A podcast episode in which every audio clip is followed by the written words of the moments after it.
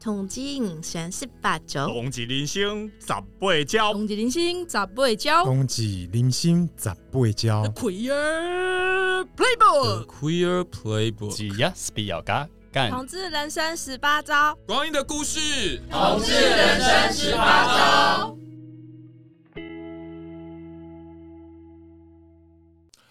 好。各位呃，同志人生十八招的听众朋友，大家好，欢迎大家今天又来收听由台湾同志咨询热线老同小组负责的这个 Podcast 节目。那同志人生十八招呢，一直很希望然后让呃大家更了解关于同志的生老病死啦、历史的一些过往啦，然后我们所关心的一些世代的议题。那当然啦，其实以我呃自己在同志咨询热线服务二十几年，其实。常常会觉得哇，从我当年二十几岁，然后到现在四十几岁，真的就是一个呃很长的一段这个时间的历史。那当然不止我，其实我们热线有非常非常多的伙伴同仁，其实也跟我一样啊、都在呃把自己的青春，真的是一种。老化哈，把自己的青春奉献了给台湾同志咨询热线协会。所以继上一次呢访问了我的好同事对阮美莹之后呢，这一集的同志人生十八招呢，我想要邀请的是我们协会现任的秘书长，他也在热线二十年了，对。然后让我们掌声欢迎小杜。嗨，各位听众大家好，志伟好，二十年好可怕。对，其实。蛮可怕的，其实我我我可以再补充一个资讯啊，嗯、就是其实我记得我当年来热线的时候，其实是没有工作人员的，那后来一度也只有三个人而已。可是现在我们台北跟高雄两个办公室，然后员工加起来总共十二位，嗯，对啊，所以光是这个数字，然后就哇就觉得哇，二十年改变好多这样。嗯，对啊，而且就是对，号称我们现在还是目前台湾最大的同志组织。对，然后还有两个办公室这样子。嗯嗯，对。那那那个小杜，要不要简单跟大家自我介绍一下？因为这是你之前有主持主持我们 Podcast 嘛，嗯、讲那个烟嗨的部分。对对对。然后那集蛮多人，也蛮多人听的。嗯、但是要不要再也跟大家再重新介绍一下你自己？好。好，那大家好，因为上一次那个烟嗨那一集的话，就是要比较震惊一点，所以就是只有简单介绍。那那跟各位观众呃再介绍一次自己哈，我的名叫做杜思成，那绰号叫做小杜，哎，这也是在同志圈里面的绰号。那我自己的话，呃，民国七十年出生，现在是四十一岁。嘿，那呃，我大学的时候是念法律跟社会学，然后研究所是念社会学研究所。嘿，然后。嗯，在热线的工作，我大概是应该是大概是大学二年级、三年级那时候来热线当义工，嗯、然后呃，二零一一年的时候变成全职的工作人员，那所以正职的工作在热线大概是已经有做了十一年，然后如果加上义工的时间的话，大概就 二十年。对，所以大概这是我家哦，那我是那个新北市新店人。哦，希望我们听这种新年呃新北市新年，对，他妈小杜妈妈还是里长呢，但是但是我自己对小杜的那个印最早最早印象，其实是你是那时候是台大的 GC 的干部嘛。呃，对，我有当有当过干部，也有当过社长，这样。嗯，我不太清楚听众知道不知道台大 GC，其实我觉得是也是台湾同志运动历史上很重要的一个学校校园社团。嗯，要不要今天既然是我们同志人生十八招是讲历史的，你要不要稍微简单介绍一下 CD 啊？不，CD GC 的历史？CD 变成另外一家店，CD 是店。对，好，呃，台大 GC 就是它叫做台大 Gay Chat 呐，然后。最早的名字叫做台大男同性恋问题研究社，这样子，因为在九零年代那个时候成立这个社团，当时学校还会说，哦，呃，男同性恋就是必须要是个问题，要来研究它才能够成立这个社团，这样。那后来随着那个呃校园的风气吧，以及整个社会的改变，就是后来就变成是台大男同性恋社这样子。嗯、嘿，那呃是哪一年创创创创立的？我真的是有点，我记得好像是九九四吧，如果没有九三九四九之之间，应该是九三或九四。对对对，好，对不起，如果你有你是 gay chat 人，然后你 有在听的话，跟他说抱歉。好，然后对，他的确算是台湾最早成立的同志社团之一，这样子。对，然后呃，我也必须说我自己蛮幸运的是，我大一下的时候就。呃，当时算是鼓起勇气，跟我的一个呃学长一起去参加他们呃这个 Gay Chat 的迎新，嗯，然后开始有机会加入社团。嗯、因为在那个之前，其实我在国中、高中阶段，我是完全没有认识任何的同志，嗯应该是说，当时我身边没有任何人跟我出柜，嗯，后来才发现说，哎、欸，其实我身边蛮多同志朋友，其实 大家都是到大学甚至更晚之后才开始一个个出柜，这样。是，我觉得像听众朋友可能很难理解，如果是比较年轻世代的，现在三十岁以下的，就是已经是一个上网或手机交友很普遍的年代，你大概很难想象，在那个年代，呃，校园有同志社团，对很多的同志来讲是很重要的资源。那呃，也因为台大 Gay Chat 的成立。后来陆陆续续，台大浪打成立，然后越来越多各地的大专院校也成立了同志社团。嗯，而这些同志社团其实也让台湾的同志运动累积了非常丰富充沛的人力资源。其实现在很多我们台面上这个大概像我跟小杜三十几、四十几甚至五十几的这个世代，有很多人都是从校园同志社团出来的运动者。嗯，没错，就是当时因为那时候没有叫软体嘛，然后也。呃，其实还是属于学校还不太会教呃同志议题的年代，嗯、所以的确，我觉得对于呃校园的社团，对我们来说，其实真的是一个非常重要跟宝贵的教育资源。这样子，嗯，对。那我自己也是因为参加社团之后，开始学到同志的一些相关文化，然后比较能够认同自己，然后才开始呃参与越来越多的一些同志活动，然后最后来热线当义工这样子。嗯、那你记得你第一次去参加 GC 的活动的心情如何？应该是很期待、兴奋，但是又紧张吧？对啊，对，我刚刚笑是因为，就是我想到我当时的确是非常紧张，但是又很兴奋。然后因为我那时候就是我说我跟我的学长嘛，他是我直属学长，然后他是我那个时候算是认识的第一个男同志，就活生生在我生命中，哎、嗯，算是第二个啦。对，但就是就是我那时候认识的人非常少，然后呃，所以。有机会可以参加这样一个社团，然后发可以遇到其他的的的同事朋友，对我来说其实是一个非常紧张，但是又很兴奋的事。那我记得那个时候，因为他那个 Gay 雀他的迎新是办在那个。呃，就是某一个校舍的教室的四楼，然后那个教室晚上是没有人在用的嘛。嗯，然后走上四楼的时候，你就看到一二楼的时候还有晚上的那个课，所以灯还是亮着的。但是三四楼就是暗着。然后我走上去的时候，真的就一直在想说，到底会发生什么事？然后转一转角，从那个楼梯口转角走过去，然后就看到有个人人影就冒出来，就有一个学长就问说：“你们要来干嘛？”然后我就说：“ 哎，我们来参加那个迎新。”好，然后。他就确定说我们是就是来参加 Gay Chat 迎新之后，就让我们进去，好像间谍在那个彼此核对。对，而且必须说，因为那个教室它的那个门跟窗都是关起来，然后那个那个窗帘还拉上，嗯，所以那时候我就是他开门让我进去那一刹那，我真的脑中第一个浮现是说：天啊，我会不会被强暴？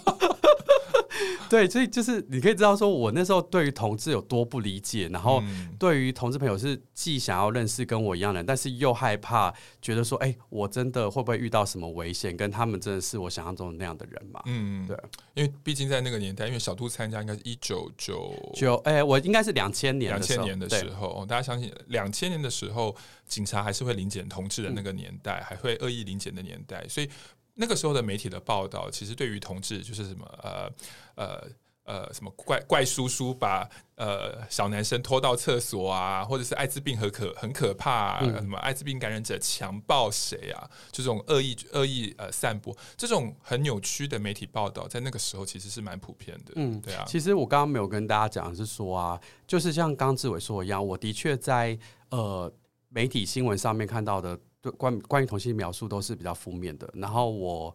呃从一些比如说港剧啊、一些电影里面看到的同性恋角色，比如说周星驰电影等等，嗯、看到也都是一些丑角或是负面的角色。那所以我其实，在国高中的时候都跟自己说，我只是喜欢男生，我不是同性恋，嗯，因为同性恋很糟，嗯，对。然后所以在抱着那样的心情，很紧张的进去那个门之后，就后来发现说，哎，或。现场有大概二三十个，就是也来参加迎新的一些同学、学长、学弟这样子。嗯、对，然后当下也是很紧张，但是又很开心，因为大家人都很好。然后我叫小杜这个绰号也是在那个时候取的，因为那时候还流行，就是在同志圈大家都要取花名。对，对但我没有什么就是比较适合花名，所以我那时候就随便乱想，就想小杜，然后就用到现在这样。对。我想大家应该可以很容易理解，在那一个年代，你必须要呃保护自己，对，因为真实姓名你很容易查到有呃很多个人的隐私，没错。而且刚刚之所以说会有什么窗帘拉起来啊之类，其实是因为呃，我听学长们说，在我们这迎新前不久的时候，其实才有一些就是有别不是同志的同学特别。中，因为这个，因为 Gay Chat 他中午会办一些中午餐聚会嘛，然后所以就就是会有一些不是同志的同学会特别绕过来，想要去看说，哎呀。他班上有没有谁谁谁同学在这里面这样子？对，然后之前在在前几年的时候也曾经发生过，就台大有一个学生会长选举，然后那个呃被敌对的阵营丢黑函说，哦，这个某某候选人他里面的那个团队团队都是同性恋之类的。对，所以你可以知道说，即便是台大，感觉好像校风比较自由，其实还是有蛮多呃不好的事情发生的。嗯，其实一直以来就是。呃，发生好多次，不只是台大嘛，其实在呃台湾的选举历史上，我们也看过很多次，就是呃呃黑函指责这个另外一个候选人是同志这样子。嗯、因为我觉得在很多人的心里，就是指责对方是呃同志，其实就是仿佛他做错事，他的品格有问题，他的性有问题等等。嗯、所以没想到在台大就已经有这样子的状况。对。好啊，那接下来就是也想问啊，我想在参加完 GC 之后，那小杜是因为什么原因开始加入热线？对，那又为什么会成为工作人员？对，哦，我其实，在大一下的时候，刚加入社团几个月后，我其实就呃有因缘机会就来参加热线的活动了。嗯、那个时候是因为就是。对不起，我想到一些回忆。那时候是因为学长哈就跟我们说，哦，有一个组织叫同志咨询热线，然后其实就离台大不远，好，嗯、但就是我一直还没有机会呃去那边看过，就是我我自己本人。然后学长有跟我们说说，哎，这个组织其实帮同志做很多事，好，然后他们要办一个募款晚会，所以呢，就是希望呃其他团体可以帮忙出节目，所以那时候就来找那个台大。Gay Chat 这样子，然后就问我们说，我们一些新生就说，哎、欸，要不要来帮忙？然后那时候我想说，哦，跳舞的节目嘛，因为学长说跳舞节目，然后我就想说，哦，好啊，呃，我自己是不会跳舞，可是我觉得说，哎、欸，可以练习跳街舞，感觉好像也还蛮帅的。好，结果呃，大家约好时间之后，然后第一次排练的时候，我到现场就发现说，哎、欸，是一个穿着紧身衣的老师。也是一个男生，然后穿着很紧的紧身衣。我记得他好像大大，然后他就教，他就开始教我们怎么拉筋，嗯然后开始做一些那种起立蹲下的动作。那我后来才发现说，其实我们那个并不是街舞，是芭蕾舞。我我印象很深刻，那个那个我们的小度有点过敏。对，对不起，对不起，因为最近那个天气变化关系，所以我有点过敏。好，对啊，那个时候就是我们学长，当时叫小玉，小玉很有名，也是一个有名的扮装皇后。嗯，对，但我之前不知道他这么有名，这样子，然后他就带我们。跳芭蕾舞，然后那个舞团叫做竖拇指舞团，嗯，对，就是说大家看到都都会竖拇指，竖起拇指，对，所以我那一年夏天我就经历了，就是人生第一次刮腋毛跟刮腿毛这样。所以怪不得后来小杜 很喜欢看《名模生死斗》的节目，我以为那是男同志都爱看，我没有。好，那那从那个时候来热线帮忙嘛，那那个那个也是我对那个小杜的最早的印象，就是在我们的募款晚会穿着这个呃天鹅芭蕾服，然后在舞台上跳那个天鹅湖，到现在二十几二二十几年了，我脑袋还是印象很深刻。对啊，我自己也也也卖一下我自己哈，我记得我当年我是第二届热线募款晚会就来帮忙，我那一届因为热线的晚会有个很好的东西叫做社运串联，嗯，对，所以那一届我跟。那时候跟我同期的义工薛肥，还有小豪、肌肉好，我们三个就是扮日日春的工厂阿姨，对，就是在讲同志为什么要跟这个呃，继权运动走在一起。那个好像也是我第一次在公开场合穿穿裙子，嗯，对对对，蛮有趣的经验。所以是我们公开在热线晚会上表演都要先扮装的吗？很好，拓展我们的这个性别功夫。对对对，而且我还记得那时候，不好意思，这就是有点好笑。那时候我还记得，因为大家也是不是很有钱嘛，所以学长就想办法去借一些假发，嗯，然后有好像有花一点钱去买这样子，但因为就是没有很好很好的自装费，所以那个时候就是假发。拿来了，就是有的很美，那有的就是不是那么好看，那甚至有，我就记得说大家在后台就是有点在抢假发，然后就有一个 有一个有一个我的同学，就是他也参加这个表演，然后他就被抢到一顶假发，根本跟他原本的发色是不同的颜色。对，就是后台女明星的一些争斗，名模生死斗这样子。对，那那小杜后来热线，那你大概呃早期的话都是呃协助什么样的活动，或参与哪一些小组呢？嗯嗯，我记得我刚到热线的时候，那个时候只有接线义工这个组是很明确的，嗯、然后我那个时候其实是。会帮忙一些活动，嗯，对，就是比如说热线有接那个台北同志公民活动嘛，对。对，然后所以我就是呃有一些比较大型的活动，我们就去帮忙，嗯、然后呃像志伟啊或者工作人员就是有有一些演讲，嗯，然后就会带我们去学校跟大家分享我们的生命故事这样子，嗯、对，所以其实从蛮早就有开始去学校跟大家谈自己的故事这样，嗯，嗯，但是你也很快的也加入那时候二零四零三的艾滋小组吧？嗯、对，我大概那时候有参加艾滋呃教育小组、艾滋小组教育小组，然后后来是呃老同小组嘛，然后也有当接线义工的。嗯，对对，嗯。但我知道，因为认识你很久，我觉得艾滋的议题一直是你在当义工的时候付出很多的。嗯、那为什么呃作为一个义工，你会选择投入艾滋这么多？嗯嗯呃，我觉得有两个原因诶、欸，第一个原因是其实。呃，说实在，第一个必须说，对我来说，因为我这个人就是会喜欢有趣的事情，嗯、好，然后所以包括我其实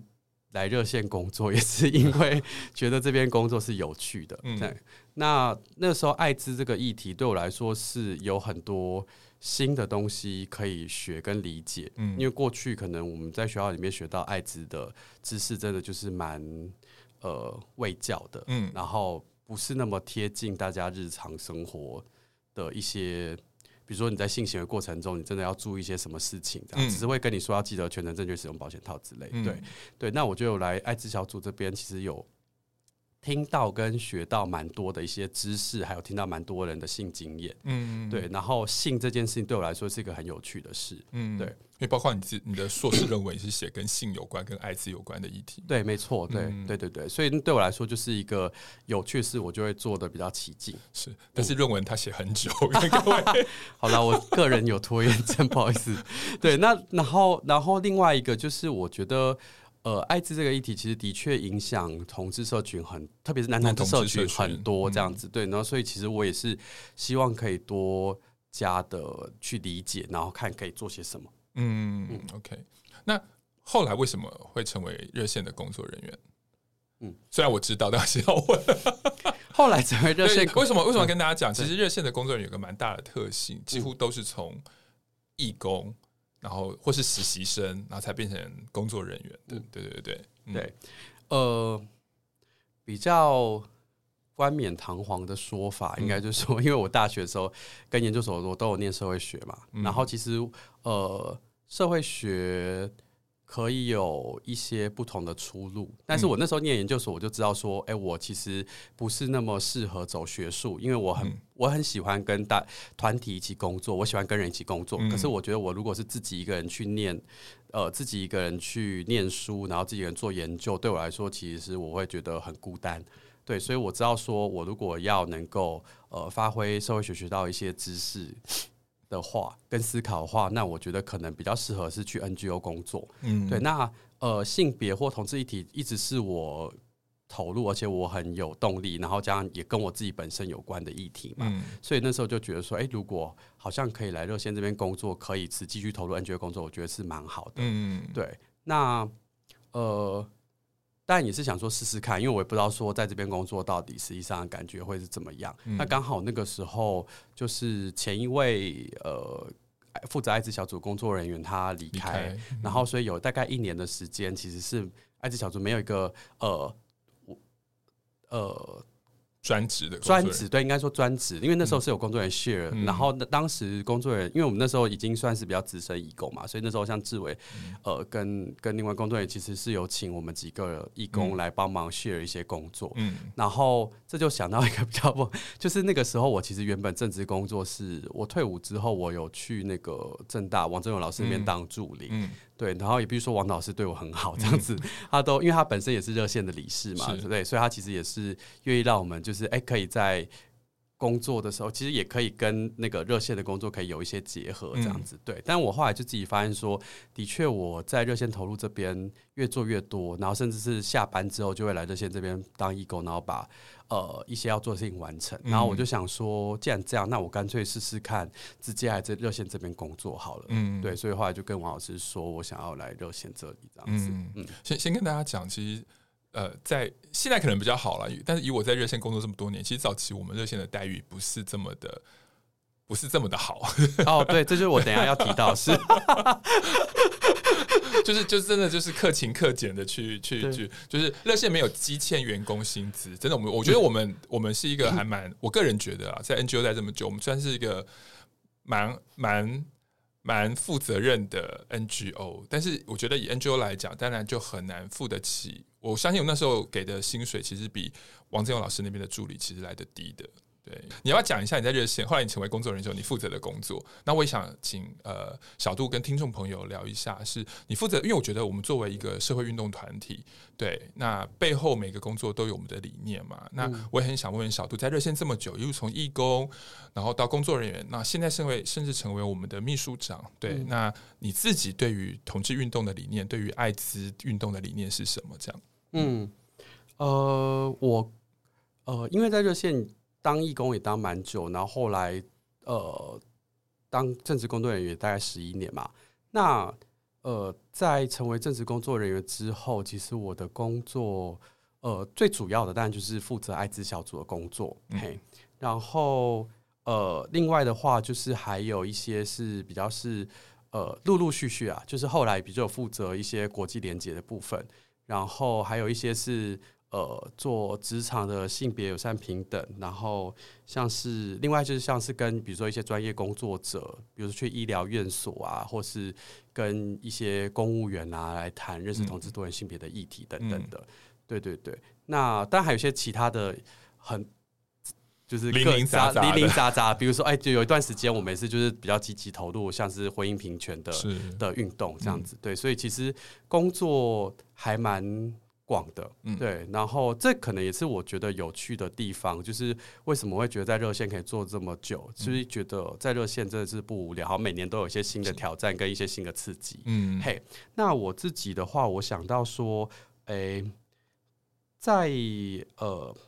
艾滋的议题上面好了，嗯、对，就我现在不是呃主责艾滋药，但是我还是持续有在做艾滋相关的一些议题跟工作。那我自己觉得，就是从过去到现在，其实说老实话，我真的是呃在。成为正职的工作人员之后，我才有机会认识越来越多的感染者朋友。嗯，因为我们有做筛检嘛，有陪伴一些来我们这边验出来阳性的朋友，也有一些是来求助的感染者，嗯，也有一些是我们的义工，陆陆续续的感感染之后，然后可能就是有有来找我们，然后来讨论这样子。对，那我自己蛮希望的，都还是说，就是可以是呃。能够让感染者跟非感染者在台湾都可以和平共处，然后可以互相支持，这样子。嗯、我自己觉得我在热线这边有蛮看到这样的事情发生，就是我们的确有些义工过去也是完全不认识其他的感染者，嗯，然后对艾滋的理解可能也没有那么多。他是来这边之后，跟一些有出柜的感染者义工互动，然后去呃面对自己的一些过去的恐惧，然后去让这些呃。有点像是透过一种比较像是减敏的方式吧，嗯、对，降低那些敏感这样子，然后让他比较不会对艾滋有过多的恐惧，然后就是跟就是跟感染者一样，就是日常生活一起生活互动。嗯、那我蛮想要把这样子的一个呃。经验给分享出去，这样子。嗯、对，那另外的话，就是因为其实艾滋议题它牵涉到的还是有性的污名，然后还有艾滋的污名，嗯，另外也有同志的污名，这样子，还有一些迷思。我自己也蛮喜欢在呃，有的时候可能不是讲那么直接、那么硬的，就是跟大家直直接谈艾滋。有的时候也许是也是透过，比如说来谈，哎，透过一些哎性安全或性愉悦的议题中去穿插带入一些这种关于艾滋、关于疾病的一些呃正确的知识，然后去破解一些迷思，这样子，嗯、对，对我来说也是蛮有趣的。嗯嗯，对。然后同志的部分的话，像是呃，我就想要说，我提到不管是现在我们在呃开发的，就是。公司职场的这种多元性别的平等，或者是说针对一些专业工作者，比如说医疗院所的环境啊、场域啊，或者是针对不同的工作者，或者对公务员，其实我觉得都是蛮希望是能够透过用比较白话的，然后说故事的方式，然后让更多人能够理解同志的处境，然后能够感同身受这样子。对，然后呃，试着去。多想看，说可以用什么方式能够让这些场域能够更加友善，然后让制度可以更加的健全，然后不歧视这样子。对。那另外的话，我还有一个负责一个工作，比较是跟就是国际连接有关这样子。对。那就是呃这几年其实就是。还蛮有机会，必须说哈，在疫情前，呃 COVID nineteen 一起来之前，机会更多。但这几年因为疫情有点受限，那其实因为大家知道说，台湾是亚洲第一个通过同性婚姻的国家嘛，那也是目前为亚洲唯一，所以其实，呃，我们这几年一陆陆续续一直有接到来自其他国家，特别是亚洲其他国家的运动者啊、研究者。就是，甚至有的是学生，老师带学生来台湾参访，就是很想知道说，哎，台湾的性别平等这边是怎么做的？嗯，然后有些甚至像我记得之前有好几年的时间，我们都是跟一些日本的同学或者韩国的同学去谈同志议题，然后这些议题是他们在他们在他们国家是没有机会在课堂上面听到的。嗯，对，我就觉得这些事情其实蛮有意义的。那我们也透过参加一些国际会议，然后去跟更多其他国家的人连接，然后。然后也分享台湾的经验，对。那台湾大家也知道说，因为我们一直有一个那个特殊的呃国际地位，简单说啦，就是我们被邻国打压这样子，对对。所以所以其实有些同国际会议其实是有点难发生或参与的，可是同志的会议不会，嗯，因为就是邻国完全不支持同志议题，嗯，所以反而我们在这个部分，我们是有更多一些机会可以连接跟发生，跟有一些台湾的参与。嗯，对啊，然后像我自己觉得有机会去呃其他国家呃交流跟连接，其实是也蛮有助于我们，包括。台湾我们自己的同志运动也可以有一些彼此的参照，嗯，对，因为我记得像不止我嘛，就是我们那时候就是热线的同事们，我们大家一起有去韩国那边参访，嗯，同婚通过的那一年，同婚通过那一年。没多久，COVID-19 就来了，我们就出不去了，对，同婚通在二零一九年我们去参访过，然后我自己跟另外一个同事，我们在二零一七年就有去过一次，我必须说那真的是打破我们很多的印象，嗯，因为过去我对于韩国的印象就是说。就是一个那个保守父权，不是我想到的是运动的时候会架别人拐子，然后很、哦、很 会讨假波，然后 在做那个社会运动的都知道韩国的公运是非常强悍的，是是是是，嗯，我刚刚说的是。打篮球那种运动，哦、球。对，对不起，就是我的意思是说，就之前是那，那应该是韩国整个民族，对于我们台湾人来讲都很强悍，不管是实质上的运动还是社会运动，其实都很强悍。我觉得我们过去好像被一个就是亚洲四小龙的一个一个过去的一个框架。框架给限制住了，嗯、变得我们好像都要跟这几个地区或国家来做比。做比较，嗯，然后所以韩国就很容易就变成是好像跟台湾变成是有点敌对这样子，对。但真的去参访之后才发现说，其实他们社会跟我们一样，真的都算是比较新兴的民主国家，然后也有非常多的抗议，然后也呃有非常多的运动团体，然后他们也遇到就是政治上面的一些冲突，然后也遇到就很多议题的不公，对。其实我们反而是有很多相似之处，在社会议题上面有很多相似之处。如果在这个地方，我们是可以互相的交流、跟沟通、分享策略等等的，互相支持，其实是会很好的。是对，对我记得我们去韩国那一次，听到他们的办呃游行的团体，去分享他们的这个筹备过程的辛苦谈。嗯、我觉得我们台湾的同志团体都非常敬佩他们，真的真的，对他们的，因为他们的萌萌的攻击力应该是我们的十倍吧？对他们就，我记得第一次去参加他们那个同志游行的时候，看到的是那个呃，真的是。一条街上面吼，就是街的这一边是同志社群的集结，大家要走游行，嗯、然后另外一边就是一堆穿着那个韩统穿过传统的那个韩服的大妈们在跳广场舞，嗯、然后在反同这样，在驱魔。对，对，所以那个过去几年，其实当然也是从比如说我们呃，我们最早同事多多，嗯啊、呃，吴旭良，然后到后来新杰，到后来小杜美莹，其实我们呃过去大概这十年，我们热线也投入了蛮多资源，就是希望。呃，台湾的同志运动经验也可以跟其他的国家进行交流。那我觉得刚刚小杜讲的很重要的是，我觉得运动里面的那个平等的议题，也是我们每次交流都都会有的，就是说。呃，台湾不应该只满足于我们是被常被形塑为什么亚洲第一啊什么？嗯、其实每个国家都有美国的国呃每个国家运动的辛苦的地方跟努力的地方。对，嗯、那这个目前真的是小杜跟我们另外一位同仁，现在在美国的同仁美英做的非常多。这个这一集播出的时候，他可能已经回已经回来了。对，好啊，那那那那那想再呃那个问一下小杜，就是说、嗯、那。呃，这么多的工作，这么多年义工工作人员的工作的经验，那要不要请你来分享一下一些呃工作的心情？那那我特地请你用呃我们很常讲的喜怒哀乐这四个面向，嗯、可不可以请小杜来讲一下喜怒哀乐各自连接到什么样你呃呃的投入的工作啦，或者是同志运动事件啊，或者是你你所关心的议题这样子？嗯，对，嗯，所以第一个喜。好，喜的部分吼，就是我有想到比较就是个人层次比较小的，跟比较大一点的吼。那比较小的那个个人层次的比较，就是说，呃，我觉得之前有一些机会是到外地去办讲座，然后有机会能够跟义工们，然后工作人员们大家一起去外地，然后跟当地的一些同志朋友有些交流互动。对，比如说谈那个第一次刚交就上手，跟大家讨论安全性行为。然后我觉得有趣的地方是去听大家，去听那些当地的同志朋友，他们呃在不管是性或是生活上面遇到一些困难、开心不开心的一些事情，这样子。对，那我觉得那对我来说是很有趣的，就是我有机会可以接触到不同的人，然后有机会听到大家不同的经验，这样子。嗯，对。不知道听众听众有没有？听到现在有发现，小杜是一个很喜欢到处跑、到处玩、到处认识不同人，然后跟别人聊天。这个是我跟他认识二十年，我觉得他的一个非常非常清楚的人格特质。对，有哎、欸，所以我觉得疫情期间我真的觉得很孤单 这样子。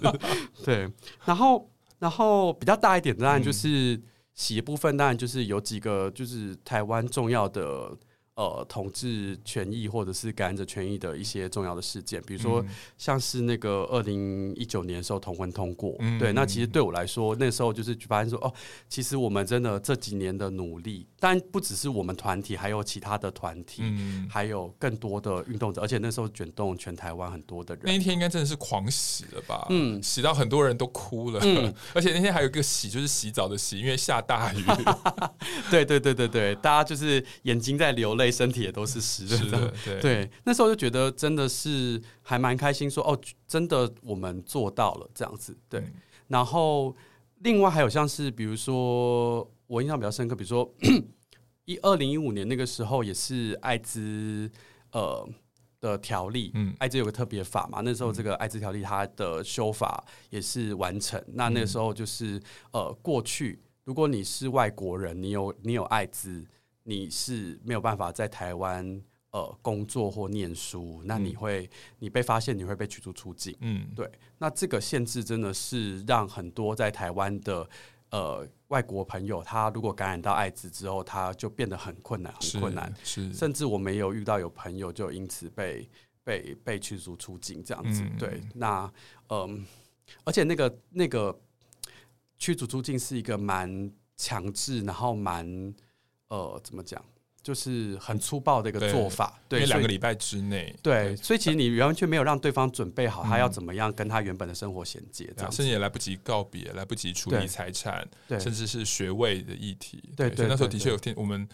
听过非常多悲伤的故事，这样子，对对。那所以能够这个这个限制真的解除了之后，我觉得真的有一个蛮大的。呃，突破，嗯，对对，所以对我来说，我觉得说，哦，看到台湾也是有一些希望的，是，嗯。那刚刚讲的现在是喜，那怒呢？让你很生气的是什么？怒的部分，我觉得比较生气的，应该是说，在那个争取婚姻平权的那几年的时候，的确有一些有心人士或者反同团体，他们可能为了要攻击同志组织，然后所以就会恶意的去扭曲一些我们过去办的一些活动，或者是我们的一些呃分享的一些内容。那所以像是呃，我们之前曾经有办过关于谈娱乐性药物的讲座，然后就是很多年前哦，那好像是二零一二年的事吧，就被挖出来，然后说什么哦，我们在鼓励大家吸毒，然后我们的网站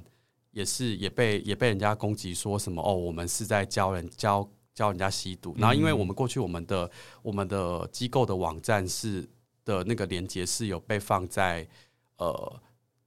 高中的课本里面的，对，所以当做一个友善的资源分享。对，那我刚刚提到的那个有谈到药物。娱乐性药物议题的网站是另外一个叫爽爱网站，是我们特别针对男同志的那个艾滋防治或是性教育有关的一个网站。对，所以它其实跟我们官方网站是不同的东西。但是那个有心人士就恶意的操弄，说什么？你看，就是从这个课本上面这个网站就可以看到我们的官网，我们官网里面又有一个连接，可以看到我们的这个爽爱网站。对，就是你看一路一路一路一路点，就是哎，谈到吸毒，对，谈到用药等等的。对啊，那我自己会觉得蛮生气的是，是我觉得你可以说，你可以有一些呃对药物的评价，对评价，或者是说你可以有一些就是对于我们在推动，比如你支不支持同性婚姻，你支不支持同志团体等等，可以，可是你不能去一直去恶意扭曲。是，我觉得我们这几年我们机构成不止我们机构，我觉得。很多的运动者跟团体也都遭到这样子很恶意的扭曲，然后我就会想说，哇，这些恶意扭曲的人，我以为有一些人都有宗教背景，我想说，你们这样说谎不会下地狱吗？快满了，再过去。就是怎么会这么做？还是说因为这样他们只要忏悔一下就可以？对不起哦，我有些错误的印象。但是我的确对于就是这样用透过就是恶意扭曲的方式去攻击别人，其实是真的觉得蛮蛮生气的。嗯嗯，我觉得那个因为在过去几年我们很常被包包括我负责的教育小组，嗯、对我们入班也被扭曲说我们在课堂上教小孩刚教。对。各位丙友啊，不是我们去教小孩肛交，是小孩就直接问护理老师什么是肛交了。真的？对啊，现在的小孩才 才才不是你教他的，他透过 Google 他所看到的东西可是五花八门。对，可是就被告到。某市议员那边，就他那个学校，我们就再也没办法去了。而且听说校长还被叫去市议会，被询问了一下，这样子。我也有志伟提醒了我，我就记得说我我们之前曾经有帮西北市卫生局去接那个国中一年级的艾滋防治的一些演讲。嗯、我真的就是去一个国一的班，然后那个因为是刚开学没多久，所以同学其实都很小。嗯，然后我在讲艾滋防治的时候，就有一个男同学就是直接看着我说。什么是肛交？嗯，对，那当下你要回应还是不回应？嗯，对啊，所以其实我觉得这件事情是真的应该好好去想，说到底要怎么来谈这样子。嗯、对，那我就是。对，我就对于说我们东西，我们就是花很多心力在做的议题，然后被扭曲，感到很生气。而且必须说啦，娱乐性药物的议题，因为大家如果有机会，大家也可以去听一下，就是我们那个，我们有一个烟嗨系列，有三集，目前是我们前十名收听的，哦，所以应该蛮多听众朋友有听这样。如果你还没听到，用搜寻一下，对，对啊，烟嗨。其实娱乐性药物议题，其实或者我们称为毒品好了。过去以来，其实有很有非常多的污名嘛。我觉得那污名之重，可能甚至比同志议题或艾滋议题还要更重。嗯，但是不可讳言，的确就是有人在使用。那我们很希望是能够去好好的去谈，到底发生些什么事情。那这些人可能需要些什么样的协助，或者遇到些什么样的问题？嗯，对啊。所以当天，然后前阵子泰国那个大麻才。那个除罪化了，没错，没错，没错，对啊，就其实对，当今天被这样恶意攻击之后，其实这个议题又更难谈了，这样。是，嗯。嗯，的确会令人生气跟无奈，嗯，对。那悲伤的部分呢，哀的部分呢，有没有什么令你到现在想起来是会觉得哎有点难过这样子？哀的部分我有想到，一个是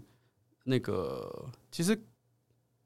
来热线这这边就是算二十年吧，然后期间其实呃陆陆续续啦，就是有几位朋友，有几位义工朋友，或是也有之前有工作人员，其实就就先我们一步离开了这样子，嗯、对。然后我觉得就是大家都有自己的一些辛苦的地方，是。然后呃，我也看到热线这边其实有一些，不是所有，但是的确有些同志朋友的确是因为可能家人不接受，然后呃，或是遇到一些歧视的经验，我觉得其实是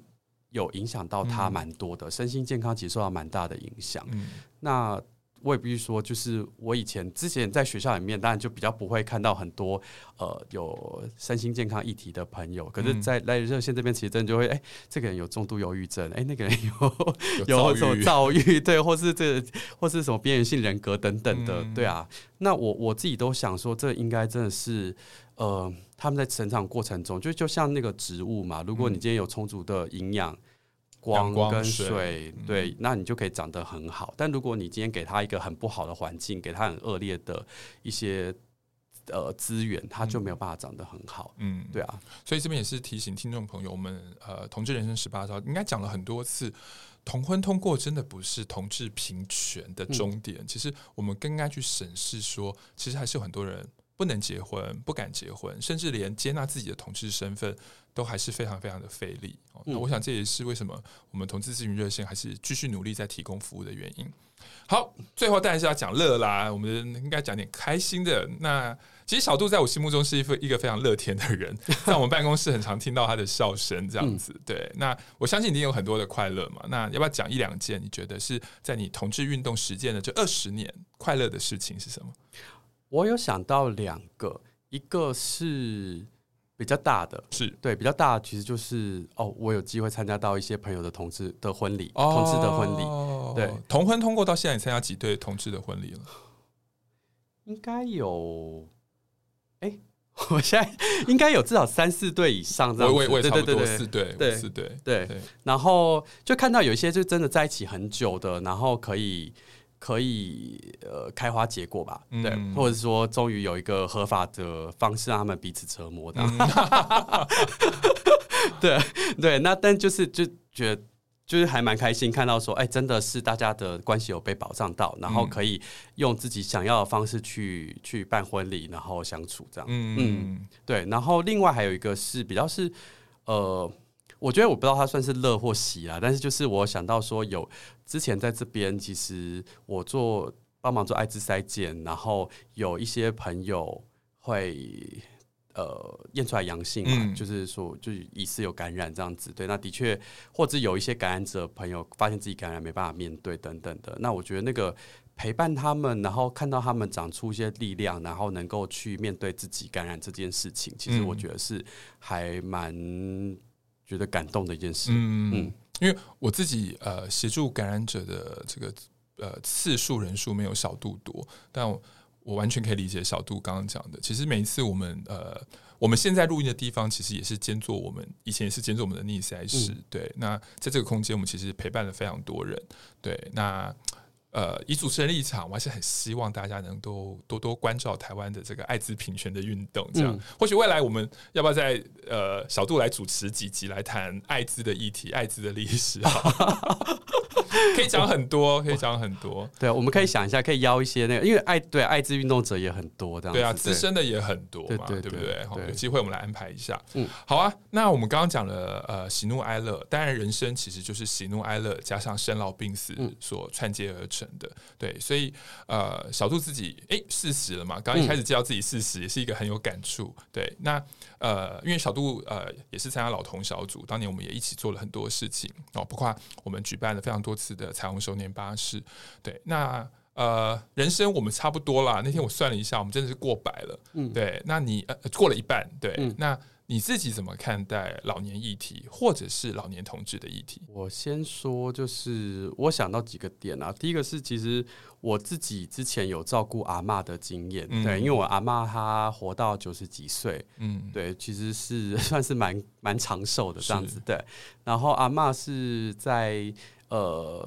民国六年还九年生的这样子，哦、对，所以其实她有经历那个日治时期，嗯、然后后来又。国民政府的，嗯，对，到到到到到现在的，对啊，那那个他在最后几年的时候，因为就是那个摔倒嘛，嗯、然后所以就变得需要坐轮椅，嗯，然后也需要有看护，嗯、那呃，就是在看护还没到，以及就是或者是看护有时候也要放假或什么，然后我们都会轮流去照顾，然后所以其实有看到那个人最后老化的的的的时候这样子，嗯、对，然后。我觉得应该是说，就是这件事情，我觉得到时候发生了，我就是不管是照顾父母或什么，我觉得发生的就是会去做，嗯，可是心中还是会有一点点呃难过跟呃，我觉得比较是难过吧，应该就是会觉得说，哦，看到就人最后可能都还是会到一个可能呃，可能身体比较不好，或者是或者需要照顾的阶段。但是我也看到有些人，他可以到很晚才发生这件事情，嗯、或者是他最后要走之前的时候，他可能是没有到那么需要照顾，嗯、所以我就觉得健康非常重要，嗯、对啊。然后特别是像你看，现在演讲到现在就要。才呃录 Podcast 到现在，我就开始觉得哦，我肩颈有点酸痛。对啊，我我自己觉得自己也看感受到自己的身体，因为现在是四十一嘛，就是跟三十岁的时候或者二十岁的时候感觉又又不太一样，就是比较容易酸痛，然后比较呃睡觉的时候比较容易浅眠，或者比较比较呃容易没有睡那么沉这样子。对对对，然后所以我觉得那也都是提醒我说哦，身体有在。呃，慢慢的老化的过程，这样对，所以好像就也感谢志伟啦，志伟就是呃身先士卒的在我们这边引起运动风潮，这样。对，所以其实现在工作人员其实有，但应该有一半吧，有一半都是还算是有在认真运动，对，另外一半可能就比较年轻，我不知道，没有啊，有人不是，对，对我们我们办公室在这这几年就是同事蛮多陆陆续续都有运动，嗯，因为我们办公室大概蛮也超过一半都过四十岁了。对、对，然后所以就是会觉得说，如果今天身，我这我这我真的发现说，其实如果身体健康的话，做什么事情好像都会感觉比较好，嗯，对。但你如果身体不舒服的时候，其实就真的做什么事情都会觉得好像不顺或者很不开心这样子，对对。所以就是这几年其实还是呃，就我觉得面对意识到自己身体会有老化这件事，然后就觉得说我要多照顾一下自己的身体，嗯，对。对，我觉得这个大概是面对老化的这个议题。然后，但但如果今天是说，比如说老年同志等等，其实我我自己看到的事情是，我觉得好像如果你今天有经济基础，然后你有呃，你有就是朋友，嗯，然后你有对你有朋友，你有经济基础，然后你有自己的一些时间可以做自己想做的事。其实人到老的时候，不见得一定会那么的。呃，痛苦或者是不开心这样子，嗯、对啊，所以我其实觉得，而且我我自己发现，就是认真想想，就像比如说我们的爸妈这辈，他们现在到我爸妈现在大概都差不多七十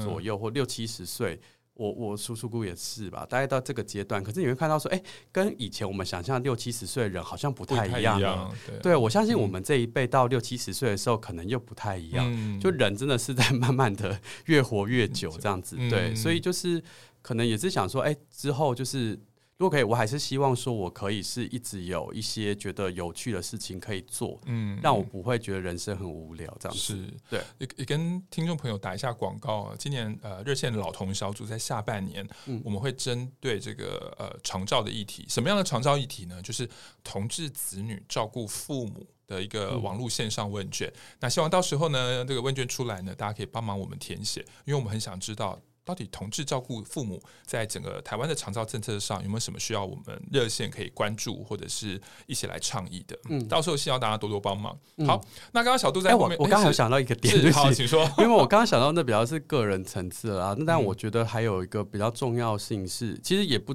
我们机构都有在做嘛，就是怎么让那个体制制度是更加的友善。嗯，对啊，那呃，我的确觉得说，当今天。就是包括照顾的这些照服员、居服员，他们本身对于同志议题或是感染者的议题，能够有更多了解跟理解。嗯，嗯对。然后包括整个制度是有意识到说，必须要让呃这些体制内的工作者，或者是整个制度是更加的同志友善或感染者友善。嗯，嗯我觉得那其实才会让这些朋友。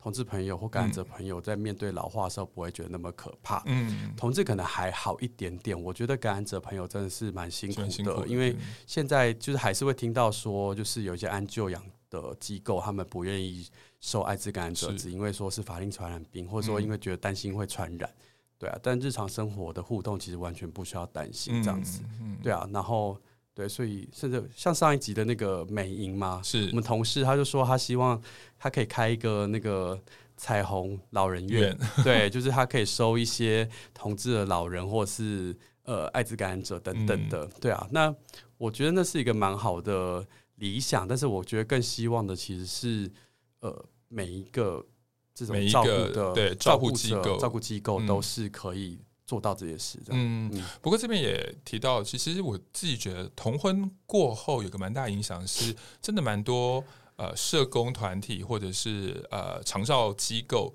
找我们热线去分享。嗯、对，光我自己了，光我自己这三年演跟长照相关广义的长照社福机构演讲的次数，应该已经比这个跟学校老师演讲高了。哦，对，所以我我觉得其实是一个。呃，往好的方向，对吧？就像刚刚小杜说的，我们热线也希望透过教育，让更多的第一线工作者能够看见老年同志的存在，进而在服务的过程里面能够提供更平等、更友善的服务。嗯，好啊，那讲了这么多，对啊，最后我们还是来讲点未来的期待吧。那小杜在热线，如果希望这个是一个好玩的地方，可以呃有趣的一起做下去，那你有想过未来你在热线还想做什么样的事情吗？我。还没有想到，比如说我们还没想到的意思是说，其实我有我有想到是说，哎，过去有些事情好像我们也没有预期它会发生，它就发生了这样子。对，所以我反而是觉得好像可以保留一个开放性，就看接下来会遇到什么样新的议题跟挑战。对，当然原本的事情就还没有做完，所以其实不管是职场的平等啊、艾滋平权啊，或者是说跟更多的团体交流。然后跟更多的其他国家的团体交流，分享台湾经验，然后协助其他国家的的同志的组织等等的，嗯、我觉得都好像是我们可以继续做的事情。嗯，嗯好，那最后还有没有什么话跟大家说呢？嗯、以我们热线工作人员还有秘书长的身份，对，就是因为不知道这一集播出的时候是哪一天哦，但是想让大家知道说，其实热线是一个呃。民间团体嘛，那我们是一个非营利组织，那我们就是会提供很多的服务跟倡议等等的工作，但是我们都很需要社会的支持哈。那所以我们今年的那个募款感恩会是在八月二十号晚上哈，然后地点是在那个 New Taipei New 哎，对不起。Zep New Taipei，他在那个呃新庄的红会广场。对，其实今年场地非常棒，我们去场看过了。对，然后今年的节目也会非常精彩。嗯，对啊，那很希望八月二十号那个时候疫情是一个比较 OK 的状态。然后，因为过去我觉得热线晚会也是一个让我觉得每次办的时候都觉得很有趣的活动，因为真的现场可以聚集大概一千一千多位的同志朋友，然后大家一起同乐这样子。嗯。好，那如果不能来晚会的呢，也欢迎大家呢到热线的官网呢捐款支持我们。嗯、我想，呃，热线呃过去几年，无论在艾滋啦，或者我们的呃父母亲人啦，或者是学校的性别教育，或者是长照的议题，我们投入了非常多的呃资源。那这些资源呢，都感感谢所有呃捐款支持热线的朋友，当然还有我们热线的义工这样子。嗯、好，那最后有什么跟大家说呢？哎、欸，就是希望大家继续支持光一的 故事 Podcast。对啊，那大家如果我们是叫同志人生十八招，哦，我们叫同志人生 十八招，对不起，秘书长跟你报告一下。之前不是两个合在一起吗？后来觉得太长了。好，那请大家支持那个同志人生十八招，这样对。那接下来如果有机会的话，我们可以再多谈一下，不管是娱乐性药物或是艾滋的议题，这样很期待。好，嗯、好，那在此边谢谢各位听众听呃今天的这个聆听啦，那我们下次见，谢谢，拜拜，拜嗨，大家好，这里是同志咨询热线，我们是台湾第一个立案的同志组织，我们有八个不同的工作小组，提供各式各样的服务给同志社群。有你的捐款支持，我们可以为台湾的同志做更多，也欢迎到脸书和 IG 追踪我们哦。